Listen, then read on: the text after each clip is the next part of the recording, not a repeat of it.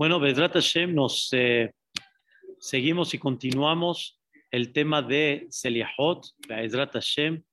Estamos, nos habíamos quedado ayer, ¿cuál fue el tema Abud que estudiamos ayer? Principalmente el nombre de Adón, ¿ok? Que se usa mucho en el tema de Seliahot. Hoy, principalmente, quiero eh, darle un enfoque muy importante a lo que es justamente la palabra Selihot y a lo que venimos, pero para eso tenemos que analizar en una forma muy clara cuál es el concepto principal, o más bien dicho, cuáles son los procesos principales de Teshuvah. De. Y cuando comprendamos esto, vamos a entender mucho más claro el tema de Selihot y vamos a ver cómo muchas partes del Selihot ¿sí?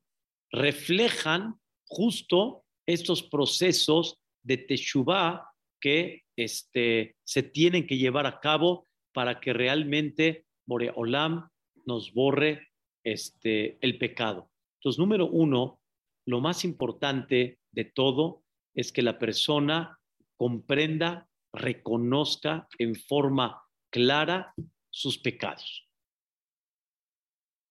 ¿Qué es un pecado? Y reconozca que él está dentro de ese pecado. Uno de los problemas, digamos, problemas le llamo en el sentido figurado, si uno de los puntos este, principales es que la persona no sabe que esto es un pecado y automáticamente es difícil que reconozca que él está dentro de ese pecado. O la persona no quiere reconocer o figurar que esto es un pecado. Entonces, lo primero que la persona tiene que reconocer es el pecado y que él está dentro de ese pecado. Ese es el punto número uno. Si no, Marcos, no hay forma como la persona pueda avanzar. El que no sabe que Shabbat está prohibido, el que no sabe que, que esto se llama robar, el que no sabe que esto... ¿Eh? Sí, o quieres ignorarlo, o por no estudiar, no sabes que, porque Shabbat es muy amplio. Shabbat no es nada más lo que muchos pensamos, así como que muy sencillo, no coche, no luz y no cocinar. Hay muchas cosas que están prohibidas en Shabbat. Platiqué con una persona que para mí se consideraba una persona de alguna manera que cuidaba Shabbat bien hace muchos años. Nunca se imaginó que esto estaba prohibido. Por ejemplo, cortar papel en forma perfecta, para poder utilizarlo. No sabía él que eso era prohibido en Shabbat. Eso se llama en hebreo Corea. Entonces, como eso, hay muchísimas cosas y hasta uno personalmente, con todo el, el, sentimiento. Claro, muy bien. Teshuvah, en el aspecto de reconozco esto no lo sabía y de aquí en adelante ya no lo voy a volver a hacer. Quiere decir, no nada más el concepto de Teshuvah, es cuando... Muy bien, arrepentido. Ahorita vamos a explicar en los puntos, pero arrepentido quiere decir, hay veces nos pasamos mucho sin querer estudiar a la Jot, de alguna manera. O sea, sin querer abarcar y avanzar. Vamos a explicar este, este concepto para que nos quede claro. No hay duda que no podemos saber todo de la noche a la mañana. Cuando tú decidiste cumplir la Torah, para cumplir la Torah hay que estudiar. Pero para estudiar, no puedes estudiar todo de la noche a la mañana. Entonces, Boreolam dice, yo tengo toda la paciencia. Y en el momento que tú estudies y sé que cuando estudies lo vas a cumplir, entonces dice Boreolam, aunque no lo hayas estudiado y lo único que te falta que es estudiarlo, se considera ya como si lo estás cumpliendo. Porque en tu corazón está ese sentimiento que nada más lo que necesitas es tiempo para poder comprender y para saber qué es lo que tengo que hacer.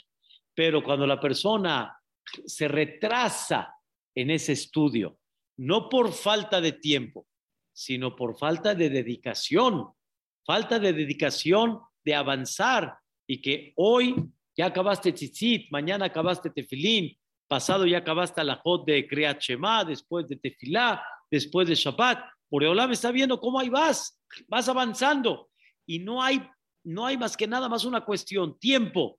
Pero cuando ese tiempo no es la cuestión, sino simplemente le das prioridad a otras cosas y no avanzas en tu cumplimiento, ahí es cuando ya entra el tema que no me puedes decir que no has cumplido por falta de conocimiento, sino es por falta de dedicarle las cosas como deben de ser. Tú, por ejemplo, en tu trabajo, en, el trabajo en el que estés, cualquier que tenga su trabajo, si le vas a enseñar a una persona lo que tiene que hacer, le vas a tener paciencia, va a ir aprendiendo y conforme va aprendiendo, va avanzando, pero tú sabes que hay un tiempo en el cual vas a decir, ya, pero ¿cuántas veces él te va a decir, ah, es que esto no lo sabía? Ay, es que esto no lo sabía, es que esto no lo aprendí. ¿Por qué no lo aprendiste? ¿Qué te faltó? Te faltó realmente más dedicación y ganas a querer hacerlo. Entonces, el proceso número uno de Teshuvah es cuando la persona este, reconoce que él sabe el pecado, reconoce que pecó y de alguna manera la persona siente en el corazón, aquí debo de hacer un cambio, ya debo de dejar de pecar, tanto en las cosas que tengo obligación que no las, que no las hice, y tanto las cosas que tengo prohibición y las hice, como sabemos de las dos mitzvot que están este, en, la Torah mitzvot hace y mitzvot hace. Número dos, escuchen qué cosa interesante, es lo que dijiste, harata.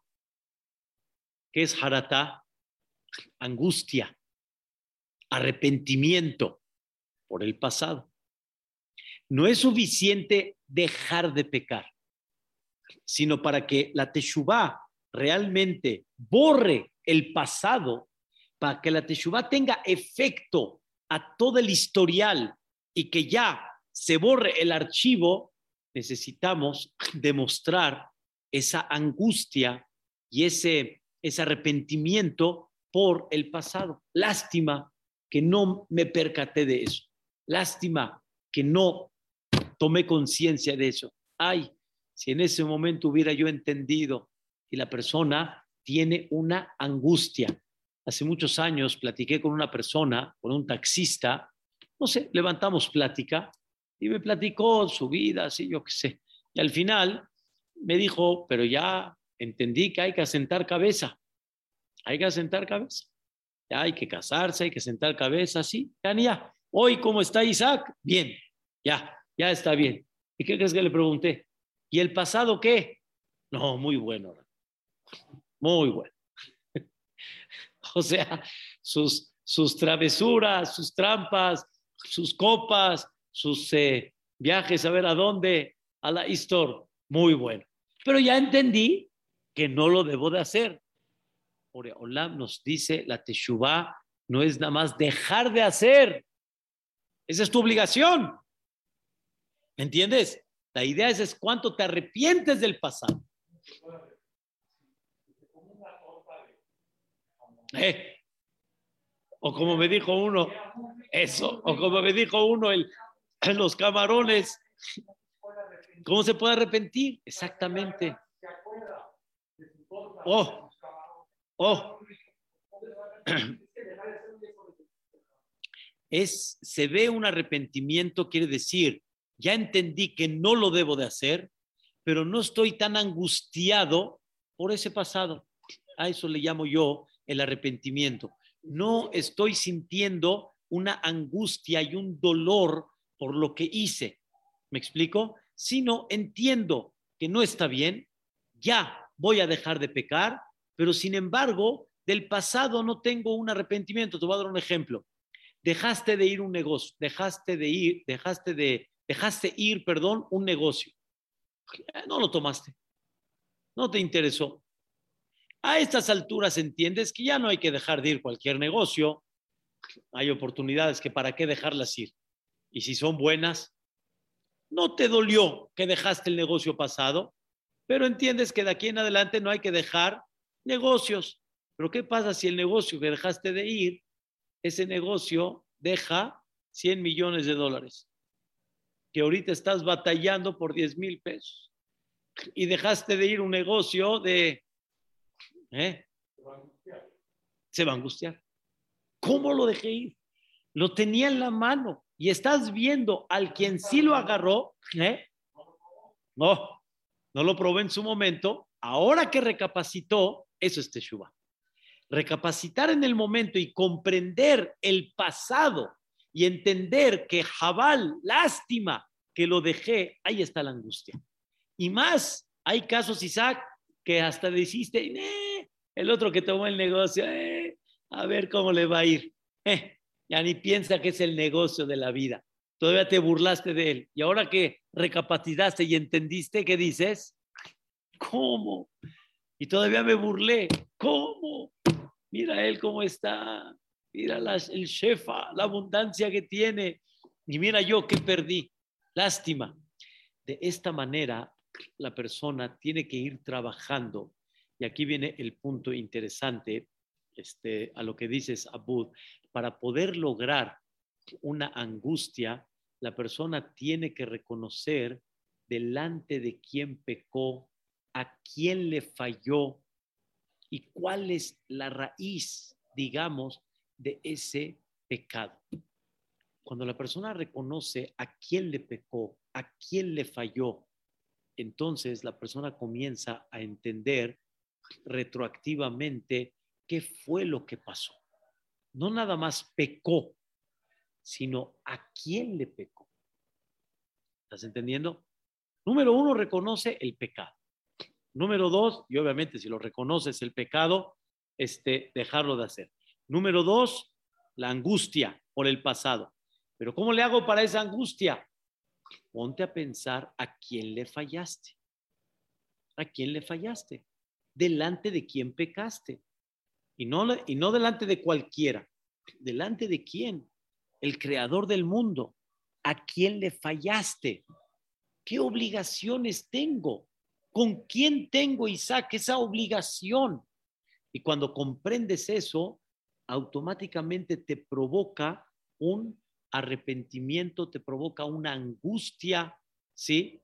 Y el, el cuarto punto que es muy importante muy, muy importante, escuchen bien, vidui, confieso. ¿Sabes qué es confieso? Con la boca.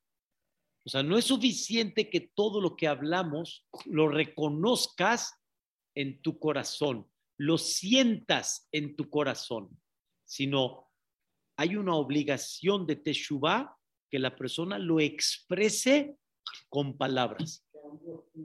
¿Mandé?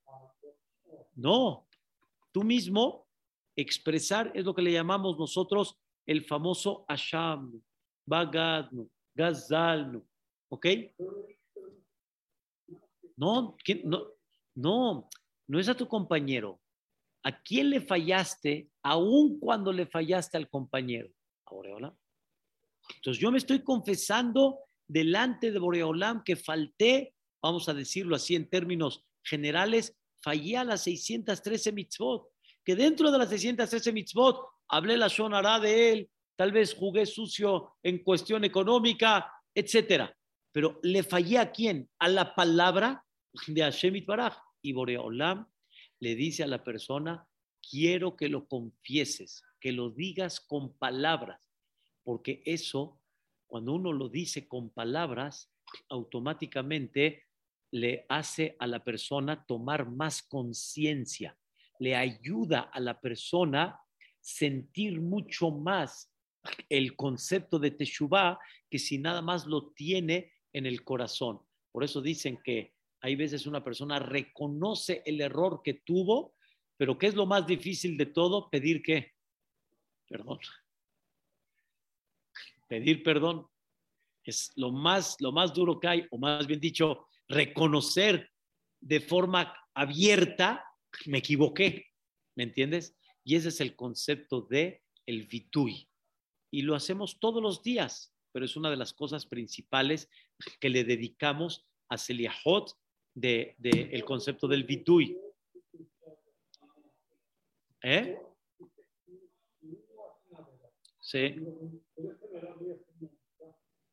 No, no, no, no, no, no, no, no. Hice una averá, lo que Dios dice, para borrar esa averá, tienes que hacer qué? Teshuva. Teshuva.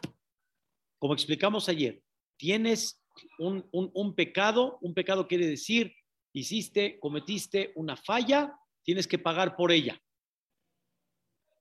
Pero tienes forma cómo borrarla. Este Shubá. ¿Qué es Teshuva? Reconozco, dejo el pecado, ¿ok? Arrepentimiento, la angustia, delante de quien pequé, ¿ok? Y el vidui. ¿Qué es el vidui? Me confieso, me confieso. Y ese es el Anna. No, no somos, escuchen bien, no somos descarados. Somos tercos.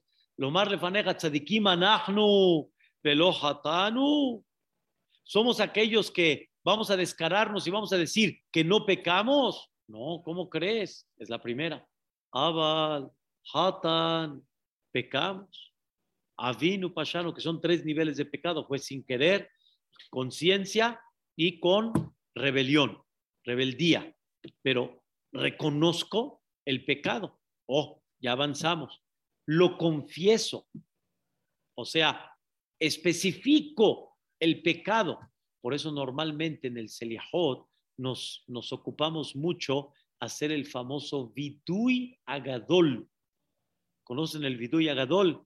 Que hacemos principalmente los Sefaradim, en Yom Kippurim, y muchos hasta el día de hoy lo dicen, el día de Kippur. Es muy largo, va por el, el, el, orden abecedario, a Shamnu, y empieza con todas las letras, el Kippur principalmente lo decimos, sobre, y muchos por ejemplo, el Maguen David, que dicen el Selejot muy temprano, a las cinco y media, dicen el Viduy Agadol, o sea, todos los días, como trae el Selejot de las, ahorita del nuevo Selejot de Maguen David, y van, obviamente, por orden abecedario, que en cada letra te, te expresan todos los pecados, tanto los que están prohibidos e hiciste, y tanto los que tenías obligación y dejaste de hacer.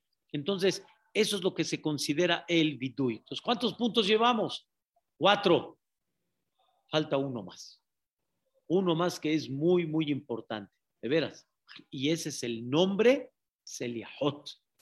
¿Cuál es el quinto punto? Escuche qué interesante. Pedir perdón. Ya reconocí, ya me arrepentí, ¿ok? ya reconocí delante de quién pequé, ya entendí, escuchen bien la palabra, ya entendí que lo tengo que confesar. Pero hay un quinto punto muy importante, pedir perdón delante de Hashem Itbaraj. Pedir perdón. Y ese concepto, pedir perdón, es un concepto muy importante en la Teshuvah, que es lo que pedimos todos los días. Selah lanu, avinu, kiahatan. Mejor lanu, malkenu, kifashanu. Perdónanos. Oreolán, perdónanos. No es nada más suficiente que reconozcas, te angusties, que es un avance importantísimo y básico. Si no hay algo más que Akados Baruj está pidiendo de la persona, ¿qué? Pedir perdón. Y por eso, cuando estamos en el Anna o en el Selah Lano, ¿qué hacemos con la mano? Con el puño, ¿qué hacemos? Hashem, Bagadno. En el puño, ¿cuántos dedos hay? Cinco. Hay cinco procesos de teshuva. Cinco. Y ese es cuando te pegas. Recuerda, hay cinco procesos de teshuva. Y ese concepto es muy importante. Como dicen muchos de chiste, ¿no? ¿De qué sirve golpe al pecho? golpe al pecho y mira cómo se comporta, puro golpe de pecho, así le llaman ellos, puro golpe de pecho. Pero la realidad es que la persona eh, es un símbolo, es un acto para que tomes conciencia y para que comprendas qué es lo que tienes que llevar a cabo y qué es lo que tienes que hacer. Entonces, si hablamos nosotros del vidui, el confieso, El confieso es el que hacemos todos los días en Anna.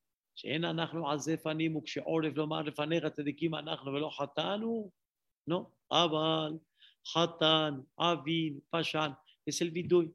Confesamos, reconocemos que pecamos, pero no olvidemos que antes antes de todo, saber qué es un pecado.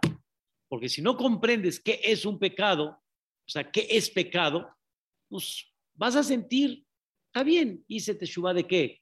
Uno, dos, tres puntos. ¿Cuánto tengo que hacer teshuva? Pues observa todo el vidui.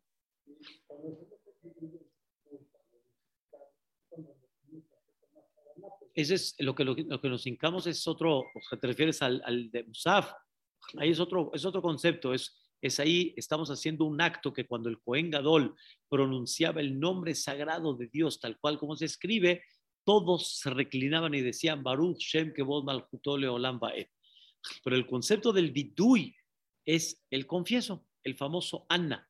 Anna Shem Elokeinu Tabol Lefaneja Tefilaten.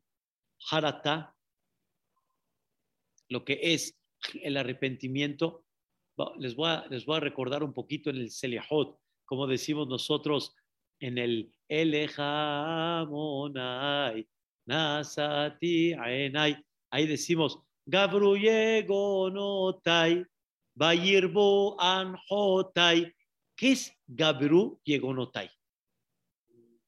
Mi angustia. Mi angustia es muy grande. Bayirbu Anjotai. Mi dolor es muy grande. ¿Por qué?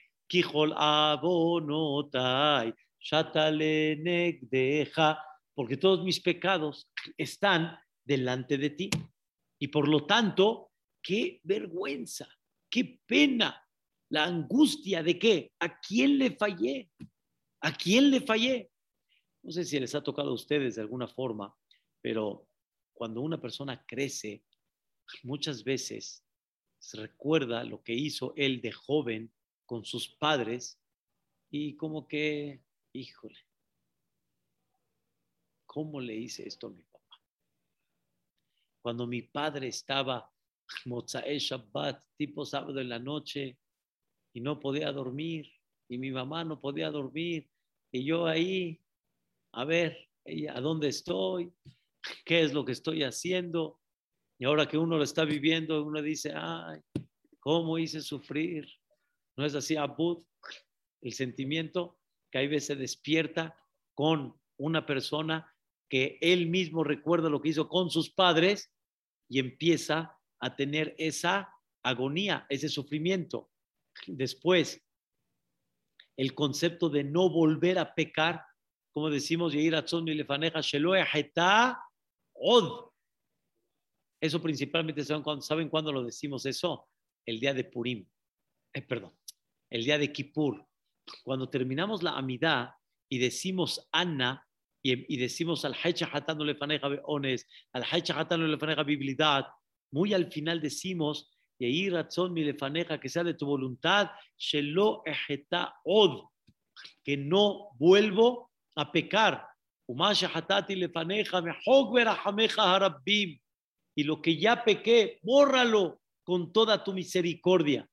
Es una cosa muy importante que tienes que comprender y tienes que llevar a cabo. Ahora, ¿delante de quién pecaste? Cuando lo decimos eso principalmente, חטאנו לפניך, רחם עלינו.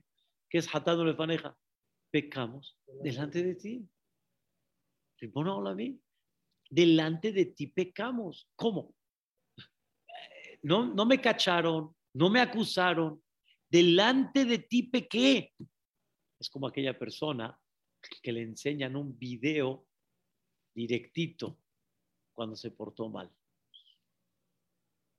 Me vio, no me acusó, no me cachó, me vio. Y, yo ni estaba, como que no estaba yo percatado que alguien me está viendo. Me vio. Hatanu lefaneja, rahem alenu. O por ejemplo, Hatanu tsurenu, selahlanu, yotzerenu. Perdóname, Boreolam, Pero escuchen bien, Hatanu, le pequé a quién?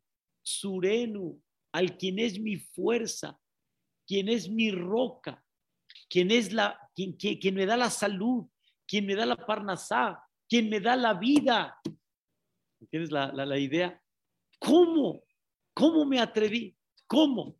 Entonces una vez dijo un mashal, imagínate que una persona este, tenga tipo un robot y el robot se destrampa y en vez de servir y hacer lo que necesitas hacer, empieza a hacer todo un problema. Empieza a romper acá, empieza a manchar acá. ¿Qué es lo que tienes que hacer?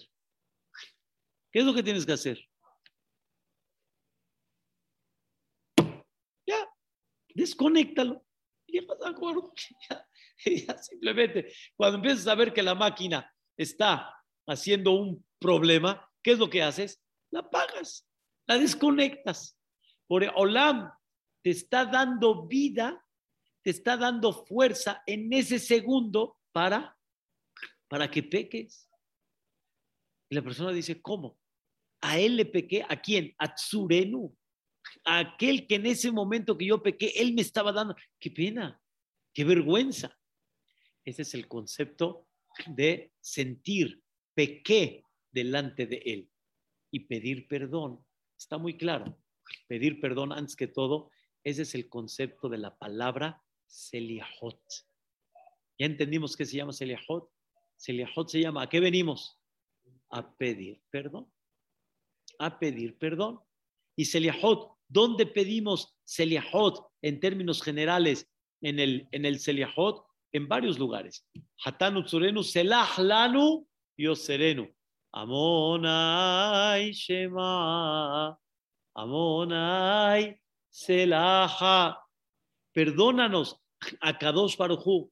O cuando le pedimos a Boreolam, Derosh Seliha Derosh Seliha Me Adona Adonim. Yani, pide y busca la Seliha Me Adon a Adonim. ¿Entiendes cómo está la, la idea? Y así como estos, es una cosa increíble. El Halevíe aumenta después de cada Abor. Acuérdense, cuando terminamos, Bafe, Shabahata, Abenaje, ¿qué seguimos después? Después de cada Abor.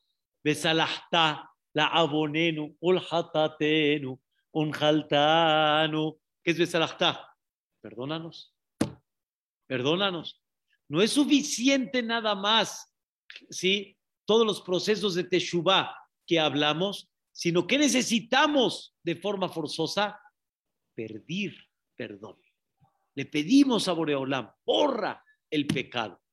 Hashem Baraj, quita ese archivo que está ahí, que está pendiente. Entonces, esos son los cinco procesos que llevamos a cabo y los pueden ver repartidos en términos generales en todo el Seliahot, que es lo que estamos de alguna manera pidiéndole a Shemit Baraj. Adona Bohen Levavot. ¿Qué decimos ahí? Adona Selihot, el dueño del el perdón. ¿Qué es él? Bohen Levavot. Él está observando muy bien lo que hay en tu corazón. Gole Amukot, descubre las cosas que están profundas que aparentemente nadie las ve. Dover Tzedakot, Hatanu Lefaneja, Rahem Alen. Apiádate de nosotros, que es la manera y la forma en la cual le decimos que nuestros pecados, Hasbe Shalom, no provoquen un mal juicio, sino que Olam se comporte con misericordia y que borre estos pecados. Entonces, nos paramos temprano, a Ezrat Hashem nos paramos a Seliahot, pero ¿a qué venimos a Bud? Cada persona tiene a pedir perdón. Y ahora sí, el clásico de México, pero seguro en muchos lugares, cada uno en su país. ¿De qué tengo que pedir perdón? Y no hice nada. ¿De qué tengo que pedir perdón? Y hay veces yo digo de chiste, yo tengo que pedir perdón, a mí me tienen que pedir perdón de todo lo que no me han dado en el año. ¿Qué? pedí, no me dieron, o exijo justicia, ¿por qué me quitaron? en el buen sentido. Cuando la persona empieza a carburar a qué es lo que viene, entonces empieza la persona a entender y a darle sentido y a empezar a abrir cuánto debemos de pedirle perdón a Boreolam de todo lo que le hemos fallado, porque hay 613 mitzvot y hay muchos compromisos delante de Hashem Baraj. Por eso, nuestros sabios, cuando algo sucedía, lo primero que hacían es relacionar lo que les pasó con algún pecado específico. Por ejemplo, una de las cosas interesantísimas que, dijo una vez Rav Papá, la Gemara en Baba tal vez vino un pobre, me pidió y no le di. Y ahí veces una persona piensa de que, bueno, ahorita no le di, es que le tengo que dar a cada uno que viene. ¿Me entiendes? Y si estudias la Salahot de Tzedaká, comprendes cuándo se considera que tenías obligación, cuándo se considera que ahorita estás exento. Por ejemplo, los jajamim dicen que si una persona está pidiéndote fila, está rezando, shahrit, y viene uno a juntar, no tienes en ese momento la obligación de dar. ¿Dónde sí tienes obligación de dar? Barej David, pero no en cada ratito y en cada momento de la tefila, como por ejemplo, llegan a la mitad de la amidad y te ponen sedaka. No, no tengo obligación. O sea, hay reglamentos. Estúdialos, compréndelos y vas a saber cuándo tenías permiso y cuándo no. Pero como eso, hay muchísimas cosas que hay. Y sobre eso hay que el hecho de pedir perdón. Una vez dijo un jajam, te pido perdón, Bore Olam, por no saber ahorita de qué, de, qué tengo que pedirte perdón. Que sé que hay mucho, pero hay tantas cosas que todavía no las sé. Te pido perdón de lo que no sé todavía, de qué te tengo que pedir perdón. Porque hay muchas que no estudio, muchas cosas que no supe, hay muchas cosas que no tenía yo conciencia de eso. El Hashem que Boreolam nos permita comprender este concepto que llevamos a cabo para llegar a este día tan sagrado de Kippur, que es el día de Mehilá, Usliaha, Bejapará y Bezrat Hashem. La semana que viene vamos a ver temas muy interesantes sobre el concepto todavía más. Vamos a ir avanzando de Seliahot. Hablamos en la primera clase el concepto Amonai y hoy hablamos del concepto de lo que se le llama Seliahá, los cinco procesos que uno tiene que hacer para realmente hacer teshuva. Baruch Adonai Leolam. Amén ve amén. Azag ve.